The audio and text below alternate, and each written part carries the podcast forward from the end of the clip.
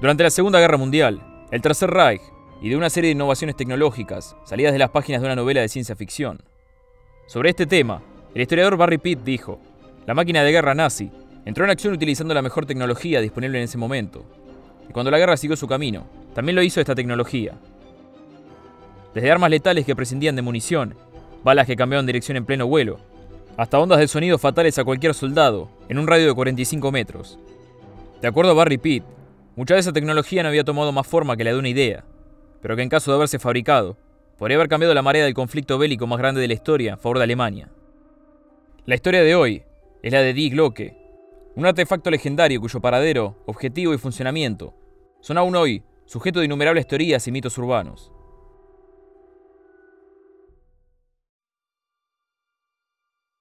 Caía la noche sobre la aldea de Balim.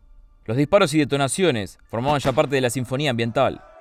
Sin embargo, no fue un sonido lo que forzó a los habitantes de Balim a pegar las caras contra las ventanas y mirar hacia afuera, sino un apagón general y algo más siniestro. Un brillo purpúreo proveniente de la montaña del búho. Hacía varios meses que los apagones se habían convertido en la norma, precedido siempre por la selección por parte de las fuerzas alemanas de varios voluntarios, si así podía llamarse alguien llevado a punta de rifle para ciertos experimentos. Nadie tenía información sobre estas pruebas, más que los científicos de la base, conocida como Des Reise. El gigante, por su traducción al español, una base secreta que el Tercer Reich había construido en una serie de túneles bajo la montaña. Más allá de los alambres de púas y el grueso metal de los barrotes que la acercaban, un grupo de siete físicos trabajaban la esperanza del gobierno alemán en el ocaso de una guerra casi perdida. ¿Qué ocurría en el gigante? Nadie ha salido con vida para contar la historia.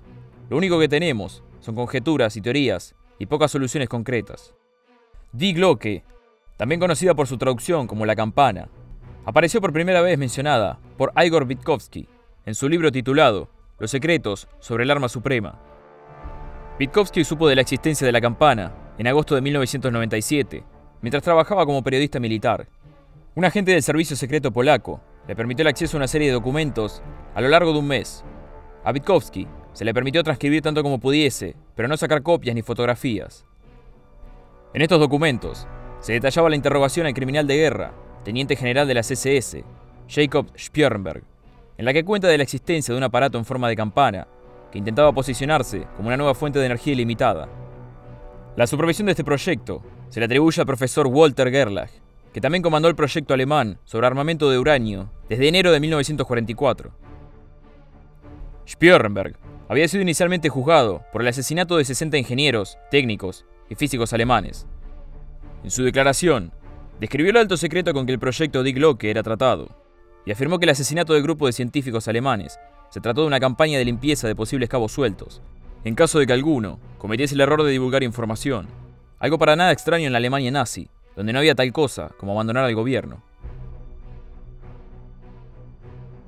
Fue considerado en su creación como un posible medio de transporte de mayor efectividad que cualquier otro vehículo surcando los cielos europeos durante la guerra, fabricada bajo la imperiosa necesidad de abandonar el combustible fósil en favor de la energía atómica, ya que los recursos de Alemania eran cada vez más escasos. En los documentos que Vygotsky copió de puño y letra, se hacía mención de un elemento conocido como Serum 525, un combustible líquido. Existe la posibilidad de que Serum 525 fuese en realidad mercurio rojo, un elemento teórico que no ha podido replicarse en laboratorios por más de una fracción de segundo. Este era vertido dentro de los cilindros rotatorios de Die Glocke, que giraban con rapidez. La velocidad de los cilindros, combinada con una carga electrostática alta, creaban una propulsión gravitatoria con la capacidad de levantar la campana de varias toneladas con el menor ruido posible. Bajo la montaña del búho, los científicos alemanes eran testigos del génesis de su clave hacia la victoria absoluta. En su primera prueba, Die Glocke fue puesta en funcionamiento, con resultados catastróficos. Cinco de los siete físicos trabajando en las instalaciones bajo la montaña murieron de una manera horripilante. Cualquier ser vivo en un rango de 150 a 200 metros sufrió una cristalización del tejido muscular y la transformación de la sangre en una pasta espesa. Las plantas, por otra parte, eran reducidas a poco más que una viscosidad grisácea. Tras esta primera prueba, los cinco científicos fallecidos fueron reemplazados por un nuevo quinteto. Die Glocke recibió una capa externa de cerámica que funcionaría como aislante y sería removido más tarde en las pruebas con sujetos vivos provenientes de la atormentada aldea de Balim. Los nuevos científicos presentaron la idea a sus superiores de fabricar copias de Die Glocke en masa para ser detonadas frente a las líneas enemigas, oportunidad para los soldados del glorioso imperio alemán de abrirse paso entre sus contrincantes, que habían sido convertidos en poco más que un charco de sangre y carne en cuestión de segundos. Varias fuentes citan otra curiosidad sobre Die Glocke. Tras la terrible primera prueba del aparato, además de la carcasa de cerámica, un espejo de aluminio fue instalado a tope de la campana. Este espejo de aluminio, sin embargo, permitía una vez encendida la máquina, observar imágenes del pasado. Un documento en particular cita un ingeniero al decir, la campana fue puesta de tal manera que, en el espejo de la parte superior, varios de los presentes pudimos observar una batalla entre dos ejércitos que carecían de tecnología alguna, por lo que no serían de esta era. Más allá de la discrepancia entre estas y otras teorías, todos están de acuerdo en que Die Glocke vio la luz demasiado tarde, ya que para la época en que las pruebas con habitantes de Valim tuvieron lugar, la Alianza había ganado la guerra. Después de terminada la Segunda Guerra Mundial, cientos de instalaciones subterráneas fueron selladas a base de dinamita, y aún hoy siguen sin ser revisadas a causa de su inestabilidad estructural. ¿Quién sabe lo que yace bajo tierra en aquellos laboratorios? ¿O qué puede ser descubierto en el futuro? Al finalizar la guerra, es donde la historia diverge en dos posibles caminos. En primer lugar, Nick Cook, escritor y periodista norteamericano, afirma que un oficial de la CSS, de nombre Hans Kammler, entregó Die Glocke a la milicia de Estados Unidos, una vez cesaron las hostilidades, a cambio de su libertad y una nueva identidad. La teoría encuentra su apoyo en el testimonio de Otto Cerny, en los años 60. Cerny fue llevado al continente americano bajo el infame proyecto Paperclip, y reveló haber estado involucrado en el desarrollo de Die Glocke en un principio. Más tarde, la campana llegó a suelo americano para ser estudiada en sus capacidades para alterar el espacio-tiempo. En segundo lugar, Witkowski presenta otra posibilidad. En un principio, la campana fue alojada bajo el Hospital Charité en Berlín, dándole el nombre al proyecto de Charité en Lash. Durante ese tiempo, y hasta la finalización del proyecto, se le otorgó la prioridad clasificada como Kriegsentscheiden por la Gestapo, la categoría más alta de secreto y financiamiento conocida por el Tercer Reich. Los registros de la AEG, o Compañía General de Electricidad Alemana, durante ese periodo, muestran una provisión de electricidad anormal para el Charité, demasiada para un hospital.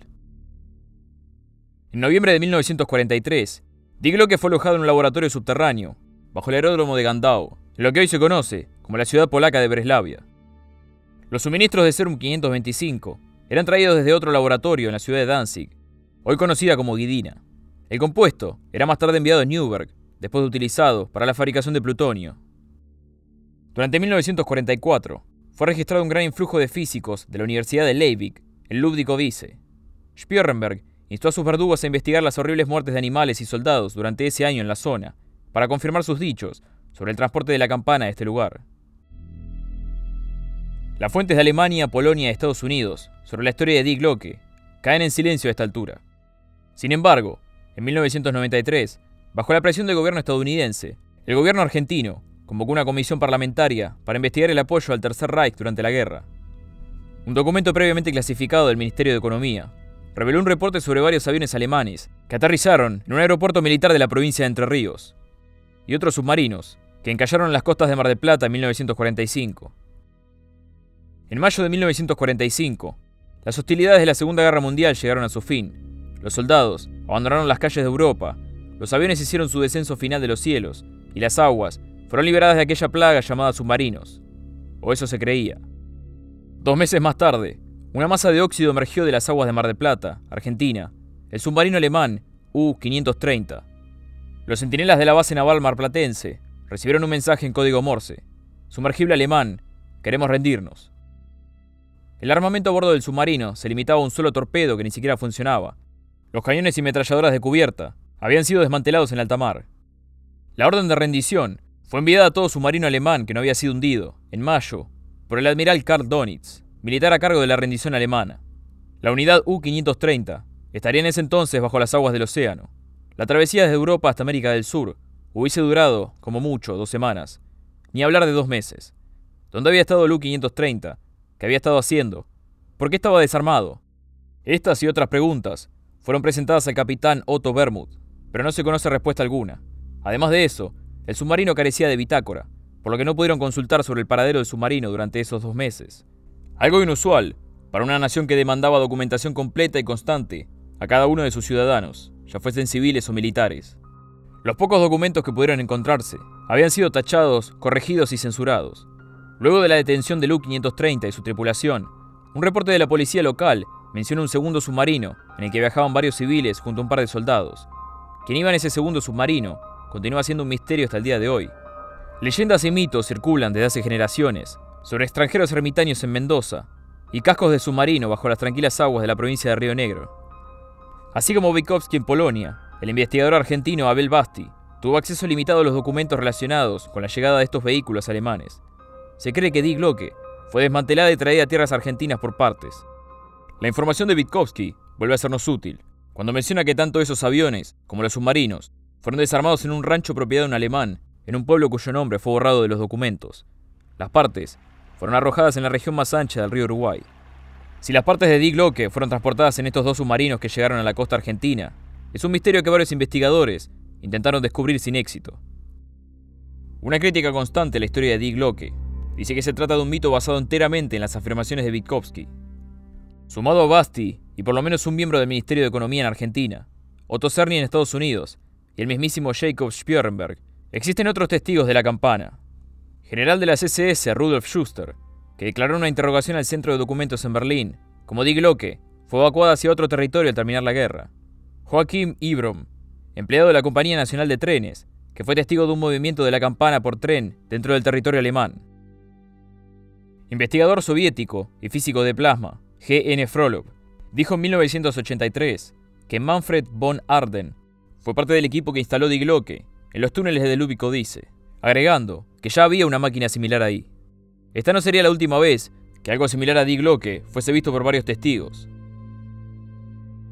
En la noche de diciembre 9 de 1965, un objeto en llamas cruzó el cielo sobre seis estados de los Estados Unidos y la provincia canadiense de Ontario. En Kecksburg, Pensilvania, el objeto se abrió paso hasta caer en medio del bosque. Un grupo de bomberos arribó al lugar y fue prontamente ahuyentado a punta de rifle por un grupo de militares que llegó a los pocos minutos. Las inmediaciones de la zona fueron marcadas. Un camión de transporte fue visto abandonando el lugar de los hechos, remolcando un objeto en forma de campana. La declaración oficial fue que un meteorito había sobrevolado la zona, pero sin poder recuperarlo, la milicia abandonó el lugar con las manos vacías. James Romansky fue uno de los bomberos voluntarios que llegó primero a la escena, pensando que se trataba de un accidente aéreo, y afirma haber visto un objeto de metal en forma de campana, con jeroglíficos en su parte baja. Mismo objeto que la milicia retiró en un camión de carga momentos después. Varios otros curiosos que habían llegado a la escena fueron más tarde visitados por agentes vestidos de negro, recomendándoles que guardasen el más celoso de los silencios. Las preguntas sobre el objeto volador de Kecksburg siguen siendo nada más que eso, preguntas. Algunos mencionan una prueba de vuelo de la mismísima Die Glocke. Otras teorías más fantásticas proponen a un grupo de alemanes que viajó al futuro para escapar de la guerra. Una nueva fuente de energía. Un intento desesperado por inventar un vehículo que cambiase el destino de Alemania. Un arma de destrucción masiva que el mundo tuvo la fortuna de no ver en acción. Una máquina del tiempo. ¿Dónde está? Guardada en alguna base militar estadounidense, en alguna locación desconocida de Sudamérica. O acaso, como dicen algunos, fue desactivada y enterrada en los laboratorios subterráneos que Alemania construyó hacia finales de la guerra. Y en este mismo momento, descansa oxidada bajo los escombros, esperando a ser activada una vez más. Fue algo real, o una serie de datos sueltos que conforman nada más que un mito de ficción. Cualquier teoría es tan buena como la siguiente. Die Glocke mantiene su estatus como uno de los misterios más intrigantes de la Segunda Guerra Mundial, entre tantos otros que nacieron durante el conflicto bélico más grande de la era moderna. En el próximo episodio nos dirigiremos al Tíbet para saber qué buscaba una rama del gobierno alemán dedicada al ocultismo en las altas cumbres del Himalaya y qué fue lo que encontraron.